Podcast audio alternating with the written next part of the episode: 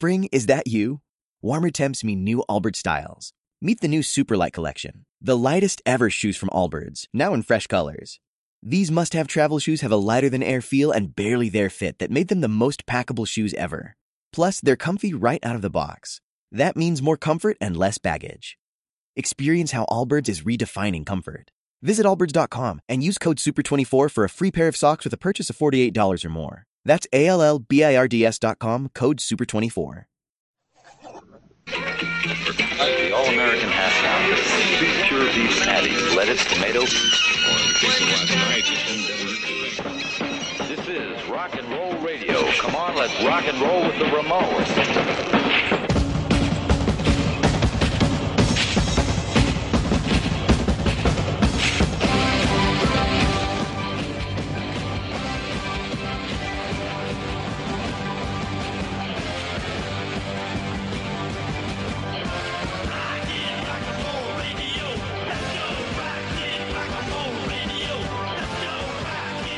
Hola, buenos días. Estamos aquí en otra edición de, de grupo, grupo de nuestro micrófono. Esperamos que les sea grata la grabación. En un principio vamos a hablar de cine. Mira, a ver si nos trae serie de televisión. una serie de televisión. ¿no? Eh, la serie es Cadín, mujer. Cadín, mujer. Cadín, Clarín, Cadín, Carín, K de kilo. Cadín, Ca- ca- Cadín, Cadín. eso. Es, sí, es una Carril. serie de televisión turca. Carril. Ah, ya. Cadín, Cadín. Cadín. No, Cadín. Ay, que me estáis poniendo ya. Espera, Cadín. espera. Cadín. que no, no, no puedo. A ver, A ver, Cadín. Es una serie de televisión turca Sí. del 2017 Sí.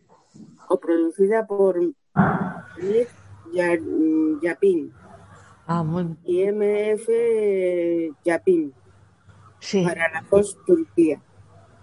Es una adaptación de Wom- Women, mm, drama japonés por Yupi Sakamoto. Eh, trama. Bajar es una mujer que fue abandonada por su madre cuando tenía ocho años. Años después, en un momento de mucha soledad, conoce a Sar, de quien se enamora perdidamente. Después de algunos años juntos, Bajar queda viuda y solo le quedan dos cosas que le hacen aferrarse a la vida. Sus hijos, Nisan y Dor- Doru, debido a los problemas económicos que atraviesan. Bajar y sus hijos se mudan a un barrio de Basi, o como se diga en turco, donde con el tiempo se ven se va enamorando de un hombre que le ayuda a, todo. Arif, el hijo de su casero. De- después de mucho tiempo se descubre que su marido no murió. Cuando le dieron la noticia que le había pasado con su marido, que no murió y se casó con otra mujer. Y también tuvo otros dos hijos con otra mujer que lo encontró. ¿Alguien ha visto la serie? La están echando todos los lunes, martes y miércoles en Antena 3. ¿A qué hora? Por favor. Uy, tardísimo. Yo es que con los turcos no, no me llevo bien. Yo con los turcos no me llevo bien. Pues no la ves. Es una que echan en, en, En Antena 3. en Antena 3, ¿no? Ah, no, no me suena. Para los noctámbulos, eh, a, lo, a lo mejor la verán, pero vamos. Escucha, que es que yo cuando llego a las 10 de la noche ya no soy persona. Ya no eres persona, ya, ¿Eh? Ya haré otra cosa. Y entonces me dedico aquí a hacer cosas extrañas. Vale, vale. Bueno, Bueno, bien, pues bien, eh, eso mm, ya no digo más de la perfecto. serie. Bravo. Bueno, pues eh, pasamos a la siguiente opción, que es Historia del Arte, llevada por Alberto, y que nos va a hablar hoy de los símbolos. Los símbolos. Vamos, Alberto, Simbolismo. simbolismo. Hola, buenos días. Buenos días, Alberto. Buenos días. Buenos días. El simbolismo, segunda parte. Sí, En las artes plásticas, el simbolismo aparece con la pintura de Gustave Moreau, el diletante solitario, enemigo de, de la Rochefoucauld, poseía un taller que permanecía secretamente cerrado, incluso para sus admiradores anda. y que solo se abría a los alumnos, que él mismo formaba en la Escuela de Bellas Artes, en la Sí. que entró por ver- verdadera casualidad. Sí, Moreu había pintado en 1864 y 1865 Edipo y la Esfinge, y el joven y la muerte, la gran composición relacionada con la desaparición prematura de Theodore Chasseriu en su arte. Este maníaco genial se muestra obsesionado por, por la cruel figura de su obra con un demonismo secretamente erótico. Su obsesión por la belleza femenina convirtió a esta última representación, la de Salomé, en el personaje central y centrífugo de su obra. Sus diversas escenas que muestran la hegemonía sádica de la mujer producen la impresión de un repetido onanismo espiritual en una carne casta, la impresión de una virgen, de un alma extenuada por ideas solitarias, por pensamientos ocultos, de una mujer segura de sí misma y murmurándose fórmulas sacramentales de plegarias oscuras, de insidiosas llamadas a sacrilegios y estrupos, a torturas y crímenes. La célebre acuarela expuesta en el Salón de 1876, la aparición ejerció una fortísima influencia en el arte simbolista, sobre todo por la evocación de la hija de Herodes, cuya imagen Moreu multiplicó tantas veces en una desnudez adornada con joyas y en el y en, e- y en cuyo cuerpo dibujó filigranas de insidiosos tatuajes. La obra de Moreu está repleta de esfinges, grifos, hidras, unicornios y flores místicas de las lilas y liras muertas.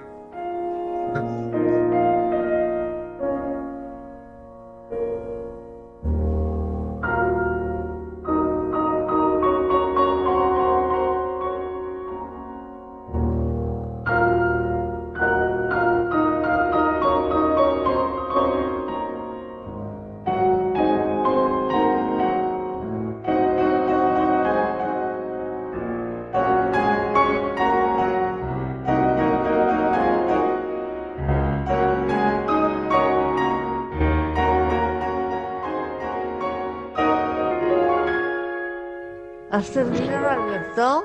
Sí, Vale, bien por Alberto. Claro, si hemos terminado, venga, Carlos. Eh, bueno, pues ahora vamos a, a otro, a otro tema que es el musical que, que nos informará Diego de. Vamos, Diego. música discotequera de los años 80 y tropecientos. Bien. ¿Me oís? Sí. Sí. Sí. Caña, Javi.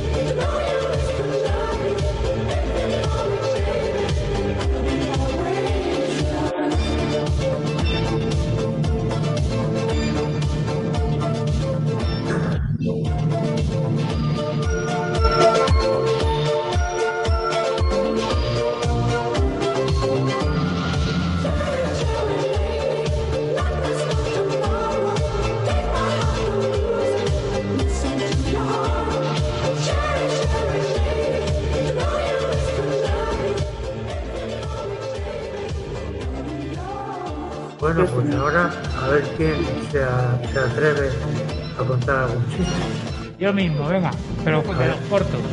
Muy bien. Va, a ver si vale para algo. Eh, uno que va a una entrevista de trabajo y hablando y está hablando del salario y le dice, pues empezará usted cobrando 2.000 euros. Dice, y, y más adelante cobrará 2.000. Dice, ah, bueno, pues vendré más adelante. Qué gracioso. Otro. Sí. Eh, toc, toc, ¿quién es? Dice, Lola. ¿Lola qué? Los ladrones. Esperadme, esperadme, que estoy con Lame. ¿Lame qué? La ametralladora. Bien, bien, José Alberto, bien. A ver, ¿qu- ¿queréis contar alguno más vosotros o cuento alguno más Uy, corto? los- Cuenta, de momento cuenta otro más, a ver. A ver, papá, papá, ¿tú te casaste por la iglesia o por lo civil? Por estúpido. Qué gracioso, ¿no? Otro, rápido, necesitamos sangre. Oye, yo soy cero positivo. Pues muy mal, aquí se viene a animar. Otro, de fresas. Dice, ¿a dónde vas? A por estiércol para las fresas. Coño, ¿por qué no las pruebas con nata? Ay, qué salado eres. Mira, uno, uno para Nacho. Iba- Íbamos yo y Nacho. No, hijo, íbamos Nacho y yo. Ah, ¿Cómo? Entonces yo no iba. ah, sí, sí, sí. Eso me pasó a mí cuando era pequeñita, pero de verdad. Venga, uno de trillizos, el último. Se encuentran dos amigas y una le dice a la otra, caramba, Rosario, no sabía que tenías trillizos. No, si no son trillizos, es que es un niño muy nervioso. Ah, pues bien. Venga, a alguien más, yo ya no cuento más. Pues yo el ¿Quién se, quién se atreve a contar alguno más? O... Venga, Nacho. Ah, Venga, Nacho, adelante. Bueno, yo siempre cuento el del abuelo. Sí, ¿qué le pasa al abuelo? Eh, esto es un abuelo que va con un, que va paseando por el, por, por el parque y de repente ve que le sigue un pingüino. Y, ve a un guardia civil y le dice, oiga, ¿qué cree usted? Le dice el, el- el hombre mayor al guardia civil. Dice, hombre, ¿qué, qué, qué cree usted que yo puedo hacer con esto? Dice, pues yo creo que lo más razonable es que lo lleve usted al zoo. Y a los dos días se vuelve en el mismo parque al abuelo, se, se vuelve a ver al abuelo con el, con el pingüino detrás. Y le dice guardia oiga, ¿no le había dicho yo que, lo que lo usted al zoo? Dice, sí, sí, se lo ha pasado muy bien, ahora me le llevo al cine. Bien, muy bien. Pues yo me sé uno de Eugenio. ¿Alguno, ma- ¿Alguno más por ahí que queréis contar sí. alguno? Cuento otro muy malo, muy malo. A ver, a ver. Eh, que no, yo no soy racista, eh, que quede claro. Eh, ¿Sabéis por qué los negros, los negros llevan taparrabos? De cojones. Porque son feos de cojones. Pues eso. Eso. Ahora bien. Ay, Dios mío. Bueno, pues si no hay más chistes, Yo tengo uno, que es A de. Eugenio.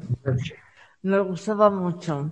Pues esto es una mujer que está en la cama con otro señor que no es su marido y cuando entra su marido y la ve con el otro, dice, ¿qué hace este aquí?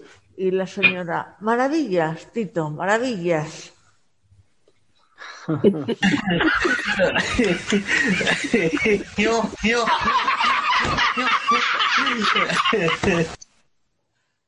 bueno, ¿alguno más por ahí para decir algún chiste? Venga, yo cuento el último. Venga, Dice, este, este también es de Eugenio. De repente, dice, ¿se saben aquel que dice que entra un tío en el, en el mar y, y no sabía nadar y entra a lo profundo y de repente empieza a ahogarse, a ahogarse y a dos metros de él había, había, había otro señor y de repente le- el señor no le hacía, un, un señor que sabía nadar y, y de repente el, el que, el, que, el que no sabía nadar empieza a ahogarse y empieza a decir, eh, bueno, se me da el santo al cielo, espérate. Sí, Dice que me sé. ahogo, dice que me ahogo, dice el que, el que se está muriendo. Dice que me ahogo y el otro la primera vez se calla. Y dice la segunda vez dice que me ahogo. Y dice el hombre que tenía al lado que iba a nadar, dice, llora. Y dice, el otro, claro, se estaba muriendo ya. Y a la segunda o tercera vez ya de repente dice, que me ahogo, ¿para qué quieres que llore? Dice, joder, así te desahogas.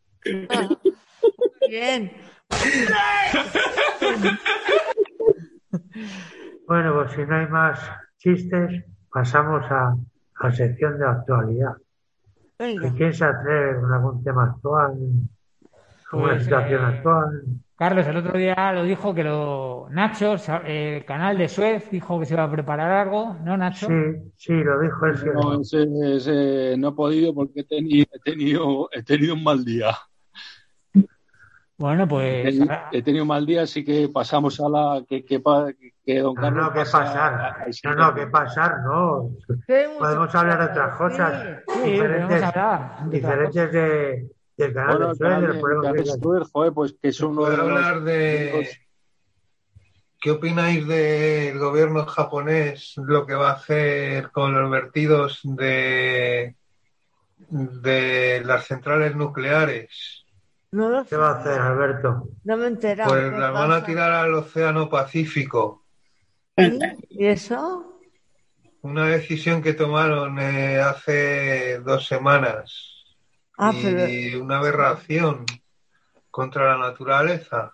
sí, sí, Y luego, pasando, se me Alberto. ocurre un tema de actualidad, sí. ¿Quién perdón, está? se me ocurre un tema de actualidad que pensáis sobre el ruso este que, han- que ha querido meterse con Putin y la han encarcelado y está en huelga de hambre. Si Pues ¿Creen que se va a morir? Está, en la- está a 100 kilómetros de Moscú. Navalny se llama. Se llama Navalny. Navalny. Exacto. Sí. Que Está en la prisión Navalny. más dura, más dura de, de toda Rusia. Vaya, por Dios. Se llama Navalny. Sí. Se ha puesto en huelga de hambre y creen que va a morir en breves eh, horas aproximadamente. ¿eh? Muy fuerte, ¿eh? ya, ya. Los rusos, ¿eh? Qué barbaridad, no sin Rusia. El, el Putin no se anda con bromitas. No, no, no, no. Hay una cosa que yo no entiendo. ¿Por qué? Bueno, mi hermano dice que, mi hermano dice que es por la Guerra Fría famosa, pero ¿por qué siempre Estados Unidos y China, ¿no? Han estado, no, Rusia, Rusia, han estado siempre tan enfrentados y no hay quien les concilie. Porque, porque Rusia Porque Rusia, ¿qué?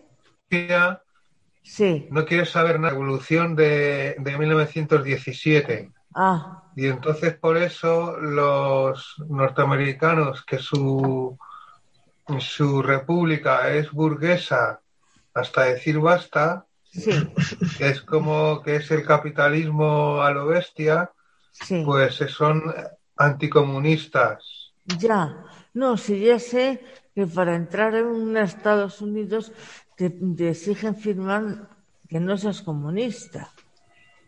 Sí.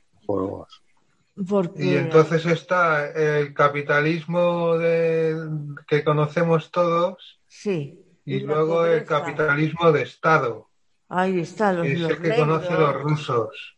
Ah, ya, ya, sí, sí, sí. Dice, dice el ministro de Asuntos Exteriores ruso eh, en, en Londres que, que, que, que ese hombre no, no le van a dejar morir en la cárcel. Sin, sin embargo, como lleva tres semanas en huelga de hambre, que encima se ha puesto en huelga de hambre porque está en la peor prisión de toda Rusia, pues eh, eh, lo, lo he visto esta mañana y, me, y o lo he leído esta mañana, lo he visto en la televisión y resulta que probablemente muera en las próximas horas o en los próximos momentos si no le sacan de ahí. Pero yo, yo lo que me pregunto es ¿por qué le han metido en la cárcel? Que no lo habéis, no lo habéis contado. Por espía. uf. No, por, por- ¿por qué? Porque no estaba, porque estaba en contra del régimen de Putin, solamente. Ah, pues eso. Era, era un tío que movía, que debía de mover gente y que, estaba poni- posicionándose bien en, estaba posi- posicionando, haciendo una especie de, de ¿cómo se llama? de oposición al régimen de Putin y le han metido en la cárcel, pero rápidamente, sin pensárselo dos veces. Ya, jolín. O sea que no se respetan los derechos humanos en Rusia tampoco, ¿sabes? No, no, nada, claro. Esa es mi conclusión. Pues no, Esa es mi conclusión, perdóname. ¿eh? Pues sí, efectivamente. Pero en pocos sitios se respetan los derechos humanos. Bueno, pues pasaremos a la sección de deportes. A ver qué, qué podemos contar sobre, sobre esta sección, los deportes. El Oh. fútbol. Sí, Carlos, si quieres os, os digo los partidos que hay esta semana y luego ya hablamos de, de lo que queráis, del tema que queráis. Vale, perfecto. Vale, pues en el jueves 22 de abril en la Liga Santander eh, es Atlético de Madrid Huesca a las a las 7. Luego eh, Barcelona Getafe a las 10. Y luego la Euroliga el An- An- Anadolu Efes, que es turco, eh, juega contra Real Madrid a, la- a las 7. Luego el sábado 24 de abril tenemos el Real Madrid Betis a las, a las 9 y en la Liga Smart Band de segunda división tenemos el Málaga Fuenlabrada a las 4 de la tarde. La primera Iberdrola femenina, que desde aquí hay que darle todo nuestro apoyo, eh, juega el Rayo Sevilla a las 5 menos cuarto y luego ya pasaríamos a la Liga Andesa con el Basi Manresa, Movistar Estudiantes a las 6. Pasamos al domingo 25 de abril. En la Liga Santander tenemos un Huesca Getafe a las cuatro, a la, perdón, a las 2 de la tarde y el Atlético de Bilbao, Atlético de Madrid a las 9 de la noche. Y en la Liga Smart Band de segunda división tenemos el Alcorcón, Alcorcón Leganés a las 6 y cuarto. Y la primera Iberdrola femenina juega el Madrid contra el Real Madrid a las 12 y el Atlético de Madrid contra el Barcelona a las 12. Y ya temas, lo que queráis, podemos hablar de lo que, de lo que queráis. No sé, eh, en especial. Ah, yo, yo, yo, yo tengo que, que lanzaros aquí una pregunta muy para todos vosotros y para vosotras también, claro, evidentemente. Vale. Que es por qué, por qué Pau Gasol ha vuelto a jugar al Barcelona. Dinero no creo que sea. ¿Qué pensáis vosotros? Pues que restan en su tiempo. No, no, eh, llevaba do- dos años lesionado y ahora, y ahora se juega, si no me equivoco, eh, no sé si en la Eurocopa, el Mundial, yo creo que juegan en, eh, ahora tiene España, eh, después de que acabe esta temporada, tiene un... Con todos mis respetos, ¿eh? Por el Barcelona. Pero Ya. no entiendo el, la- no entiendo que Pau Gasol a los 40 años ya que debe tener eh, se meta otra vez a, a estos líos, ¿no? Se debería de se, ver- se Pues verá sí. con se verá con fuelle, con se verá que se encuentra fuerte y también Sí. jugar jugar es Por- deporte. Es, es por- jugar por- para, para esta gente jugar es muy muy muy muy deportivo, muy muy especial, o sea que juegan por por amor al amor, bueno, por llamarlo de alguna forma, por amor a, a, a la sección de, de deportes que ha hecho. Hay otra gente que, sin embargo, está jugando en un, por ejemplo, el caso de Jordan, estaba jugando baloncesto y se metió en la de béisbol. Entonces, hay gente que le gusta mucho el deporte, que lo vive, que, y que es muy importante para su vida, que no se encontrará, no se encontrará mal, se encontrará dispuesto para jugar y ahí sigue su carrera, a ver qué es lo que hace. De hecho, los deportistas de élite, eh, si dejan de entrenar, aunque sea en- ha parado.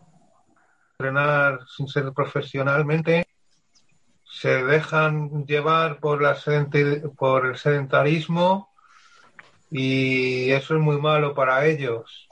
Sí, fíjate lo que le ha pasado a Roberto Carlos, el, juego- el, cómo ha engordado, eh, cómo se le ve en, el, en, en la televisión, cómo ha engordado Roberto Carlos en los últimos años y tal. Y bueno, siempre ha sido un poco rechonchete y un poco, un poco, un poco gordito, ¿no? Pero vamos, es que el tío, la verdad es que está, eh, pues bastante. Se le, ¿eh? se le achacó, se le achacó. Un tío muy fuerte de piernas, pero bueno, se le achacó. Muy, Luego fuerte, pero sí, tuvo el problema de, del gol que le metieron al Madrid y le causó mucho impacto eso. El fallo era de él, decían. Es, el fallo no hay. El fallo, si juegas, puede ocurrir eso. Pero ya digo Formas- que es un tío muy fuerte, era muy fuerte. De todas formas, lo que habéis estado corría mucho. de los deportistas, eh, tenéis razón, pero, pero después de estar tantísimos años a un nivel tan alto, a regímenes, a bueno, salidas, a- bueno, a todo, o sea, eh, a todo eso, eh, después es normal que muchos se dejen durante un tiempo. Eh, está claro que no, es- que no que estén gordos, que luego recuperen un poco, un poco el estado físico. Pero yo lo veo normal que después de tantos años, eh, sobre todo los regímenes que tienen, que, que se dejen un poco llevar, yo pienso. No sé. José Alberto, José Alberto, ¿sabes lo que veo yo mal? ¿Qué? Que cuando jugaba Ronaldo y cuando jugaba Beckham en el Madrid, ¿sabes? Decían que Ronaldo Nazario de Lima, ¿eh? Mm. el Ronaldo el bueno, el Eh. Calvet todo este también, que es Sí. el dueño ahora del Atlético de Madrid, del, del, del del Valladolid, eh, decían que contaba una anécdota, contaba una anécdota, voy al grano, que decían que se traía con, después de cada partido con el Beckham y con toda la, con todos los que formaban el Madrid en aquellos entonces, se traía autobús cargadito, cargadito de mujeres. Con lo cual, la, mujer de Roberto Carlos un día le tuvo que decir, "Oche, tú, a casa, guapo. Sí. Eso no lo veo bien por parte de lo- del Madrid, de las estrellas, aquel que decían que el galáctico con Beca y, y Nazario de Lima y todos estos. ¿eh? Sí. No lo veo muy, muy limpio, ¿no? ni, ni, ni de buena educación eso. ¿eh? Y también Se, tengo, se, for- se- se hacían unas fiestas de cojones, José Alberto, te lo digo yo. No, no, sí. Y yo si estuviera en su lugar le haría, haría lo mismo que, que hizo él. O sea, que te quiero decir que la, la- la plantilla más de la mitad seguro que estaba con él en, en muchas fiestas, pero, pero que es lo que te digo, que sí. y- pero no solo con eso, si actualmente seguro que lo hacen también. Lo que pasa que habrá veces que se podrá esconder y otras veces no. Eh, y no solo, y no solo el Madrid, esa vez. También equipos incluso de abajo de la tabla. Estando en primera división con ese dineral, eh, Fiesta, fiesta. fiesta, mucha fiesta. Es lo que hay. Pues es que- Eh, son muy jóvenes y ganan mucho dinero en el fútbol. Por eso, además yo, respecto a lo que ha dicho Nacho, me han contado una anécdota, que bueno, sabéis que Figo tiene una mujer espléndida, ¿no? Y Ronaldo Nazario de Lima, pues salía lo que decimos a las juergas estas, ¿no? Y una vez creo que era, bueno, el entrenador de, tur- de turno le dijo, pero ¿por qué sales tanto, Ronaldo? ¿No ves, Figo, que se está en su casita? Dice, sí, pero si yo tuviera una mujer como la de Figo, también me quedaría en casa. A ver, Es verdad, eso. Yo, yo lo he oído también, eso. Ah, sí, sí. verdad. Bueno, pues pasaremos a la sección de economía a ver qué nos cuenta Adolfo hoy. Adolfo. Hola, buenos días. Buenos días, Adolfo. Buenos días. Esta vez voy a hablar sobre el desamor estalla la guerra por la casa. Bien, O sea que las parejas que ya no quieren seguir juntas se pelean por la casa en la que han vivido. ah, Entonces, eh, voy a leer un poco así. El, el uso de la vivienda es una de las cuestiones más complejas de resolver cuando hay una ruptura sentimental. No son pocas las parejas a las que se les ha agotado el amor. El último año de pandemia y sus meses de estricto confinamiento han sido la puntilla para que muchos dúos que ya renqueaban y que ahora deben acordar más pronto que tarde qué, hacer con la vivienda. Cuando golpeaba, golpea el desamor, la casa es casi siempre una rosa con multitud de espinas. El pasado año, 95.060 parejas españolas se divorciaron, separaron o solicitaron la nulidad, según datos del CGPJ, los jueces. El Consejo Federal del Poder Judicial. Sí. El grueso de ellas planteó disputas por el uso de la vivienda familiar. Según los bufetes de abogados, se trata de una de las cuestiones más complejas en, la- en las rupturas sentimentales. Sobre todo si se dan dos, dos situaciones. Cuando la vivienda es propiedad de uno de los miembros de la pareja y el, y el uso se atribuye al otro, y cuando la vivienda es de ambos y su uso se atribuye solo a uno. Cuando todo salta por los aires, las diferencias se centran en el uso y atribución de la vivienda y, por supuesto, en su reparto y en el pago del préstamo hipotecario que ha servido para comprarla. En caso de que la vivienda familiar sea de ambos y no haya hijos, si existen hijos, es el interés de estos el que determina la atribución del uso de la casa, tanto si se adquirió con carácter privativo por ambos como con carácter ganancial. Lo más habitual es su uso por iguales, en periodo- periodos de, de tiempo hasta la extinción del proindiviso o liquidación de las sociedades gananciales. Eh, lo que más me llama, a mí me ha llamado la atención es que los hijos determinan de quién es la casa. Porque si- sea hijo, vamos. Hombre, si son mayores de edad, les escucha el juez. Y si y pueden hacer lo que quieran, digo yo, hacer mayor de edad. Y los pequeños, pues decide el juez, los padres, según. Es que al casarse puede ser en bienes gananciales o por separado. Sí, sí, sí, claro. Entonces eh, es lo que la gente no se preocupa y, y luego vienen los problemas de los juicios y Bueno, también está lo que llaman ahora el divorcio express, ¿no? Que los, Sí, sí. con- los cónyuges se ponen de acuerdo, firman y a los tres meses ya está hecho, todo. Pero vamos, para el que quiera. Y luego, pues sí, el problema de los hijos cuando son menores, porque si son mayores, pues hacen lo que quieren. Algún comentario así, ¿sabéis? entender? curioso, ¿no? Es curioso esto que dices de, de- Yo pensaba que siempre era la mujer y el hijo, o la hija, o los hijos.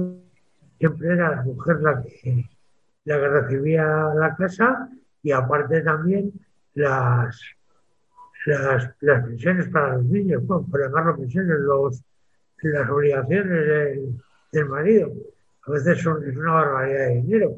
Tiene que trabajar casi, casi de todo el sueldo que tiene, tiene que estar trabajando para los hijos y para la mujer, que, que gane más, sí, pero que sea todo para ella, me parece, me parece injusto. Y bueno, Claro, me he enterado de eso que es muy curioso, que los hijos determinen de quién es, quién es el piso. El piso, la casa, lo que sea. La cabaña. Yo, Es que si, si se vive en la casa más que el otro, aunque sea suya, pero tú tienes derecho a tener la casa. hombre, eso sería- Como los ocupas, lo que pasa con los ocupas, que una vez que se meten en la casa, luego ya judicialmente no están obligados a irse, sino que... ¿Sabéis lo que os quiero decir? Se tiene, pueden estar 30 años chiquitos y a los 30 años adquieren el inmueble. Pero claro, eso es muy, eso viene del derecho romano y a lo mejor ahora pues está un poquito pasado de moda. Porque Bueno, si pues- tienen que tirar los ocupas 30 años en un piso sin salir y los legítimos propietarios en la calle protestando, pues no es una cosa factible, ¿no? No O sea, sé. se- según, según las leyes, Sí. la casa es del que está viviendo allí. Y más si está mucho tiempo. muy Aunque sea injusta, de esa ley muy injusta, esa es muy injusta. Yo tengo una casa, yo tengo una casa y no tengo por qué hablar. Yo hago lo que me dé la gana con mi casa. Si está hecho mal judicialmente, hay que renovarlo, hay que pasar a otros términos, en cuanto a qué significa que la casa es de ellos por estar 30 años o 30 segundos. O sea, es, es lo mismo. ¿Por qué no puedo tener yo mi casa vacía? ¿Quién me lo dice? No me lo dice nadie. ¿Dónde está escrito eso? En ningún sitio. Entonces, hay una cosa que está clara. Si, si, si tú no puedes tener una casa por tenerla vacía, me parece espeluznante. Se estaba haciendo lo siguiente, se estaba contratando, contratando a gente del este que no les podía, que, que los sacaba y luego además encima se tiraban en la puerta un mes por, por dinero. Pero es más dinero que tienes que tener para contratar unos guardaespaldas de tu casa. Ahora la, la casa tiene guardaespaldas para que no entren. Pero bueno, con los, con los problemas que ha habido con ellos. Y eso, desde luego, yo no lo sabía que judicialmente tenían la posibilidad de adquirir propiedad. No lo sabía. Sí, yo sí lo sabía. Y, esto, Sí, lo y esto sabía. deben de ser, y esto deben de ser leyes modernas, porque leyes modernas que, que precisamente no estén basadas en, en la jurisdicción de la antigua Roma, porque la antigua Roma se caracterizaba porque, porque la propiedad privada la tenía totalmente la tenía totalmente que, que- que protegida. Protegían la propiedad privada hasta decir basta, los romanos, en la época de la antigua Roma. Sí, pero sigue siendo igual. El derecho de propiedad es absoluto. El del pro- el propietario tiene todas las posibilidades de hacer con su cosa lo que quiera. Fue en Roma y lo hemos heredado, como todo, como toda la base del derecho romano, que es lo que también iba a tratar de refilón ahora. Pero claro, los romanos pues, pues lo dejaron bien hecho y ahora pues nosotros lo estamos deshaciendo, que es mi opinión. Y además hay cosas. Una vez mm, había un profesor mío que en clase, pues por lo visto la gente, pues nos aprendemos los artículos de memoria. Y este señor mm, dijo, pero que no se aprendan ningún artículo de memoria, que esto puede cambiar. Apréndase si quieren un artículo del Código de Justiniano, que sería un emperador romano por ahí. Dice que eso fijo que no cambia. En fin, cosas que pasan. Bueno, Venga, Carlos, pasamos a lo siguiente. y pasamos, pasamos a, a, a la poesía de Nacho.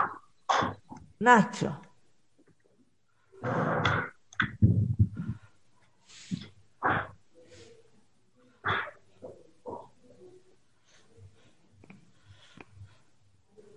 No, no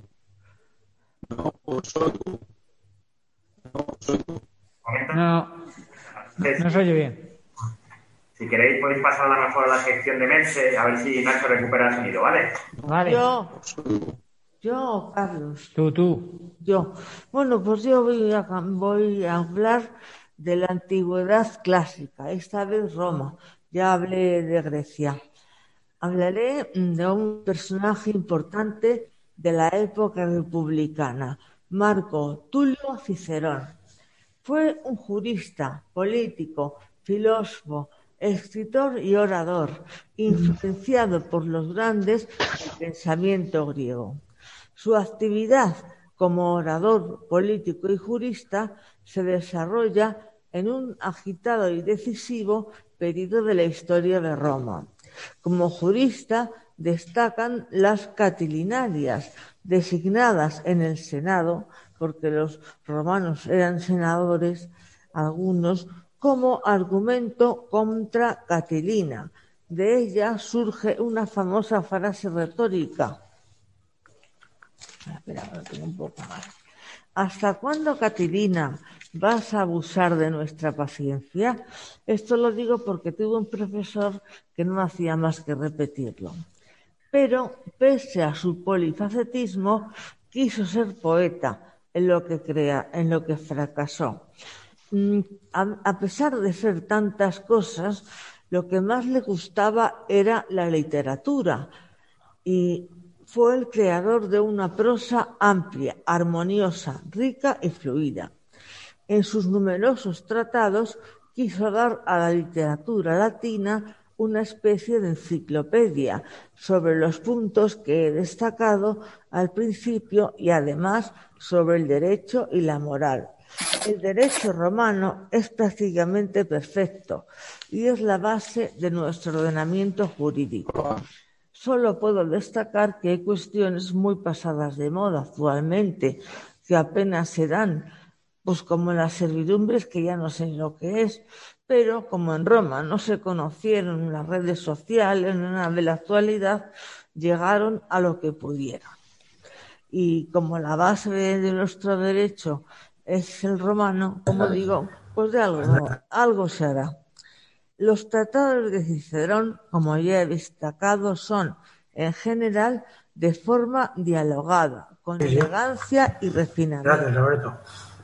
Mm, Voy a re- resaltar otra vez que la gran vocación de Cicerón fue la literatura, lo que le impulsó a escribir obras preceptivas retóricas como del orador, de la invención, Bruto, etcétera, basados además de los realizados por los antiguos ma- maestros y por su propia experiencia.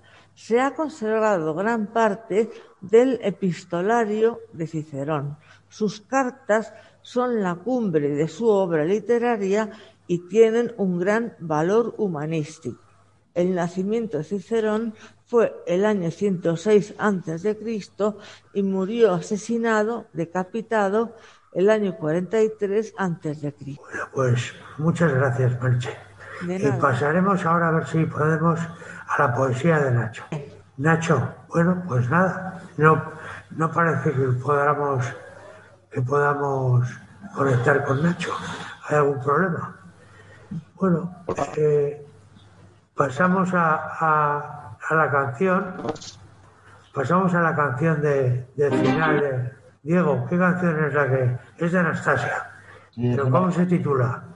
Eh, enfermo, enfermo y cansado o enferma y cansada, según. Ya. Lo canta una chavala, enferma y cansada. Si lo canta un tío, pues enfermo y cansado. Es rockera, es para la pipilla. Bueno, pues vamos adelante. Venga. Dime, Diego, ¿qué decías? Ya está, ya lo he dicho. ¿Eh? Ay, qué bonita. Muy buena.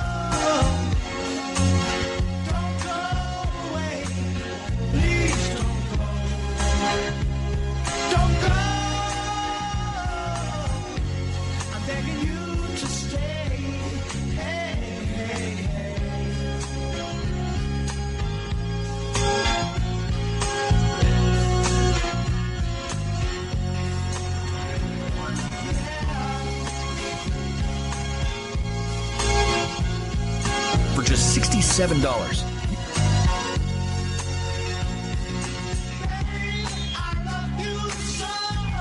You.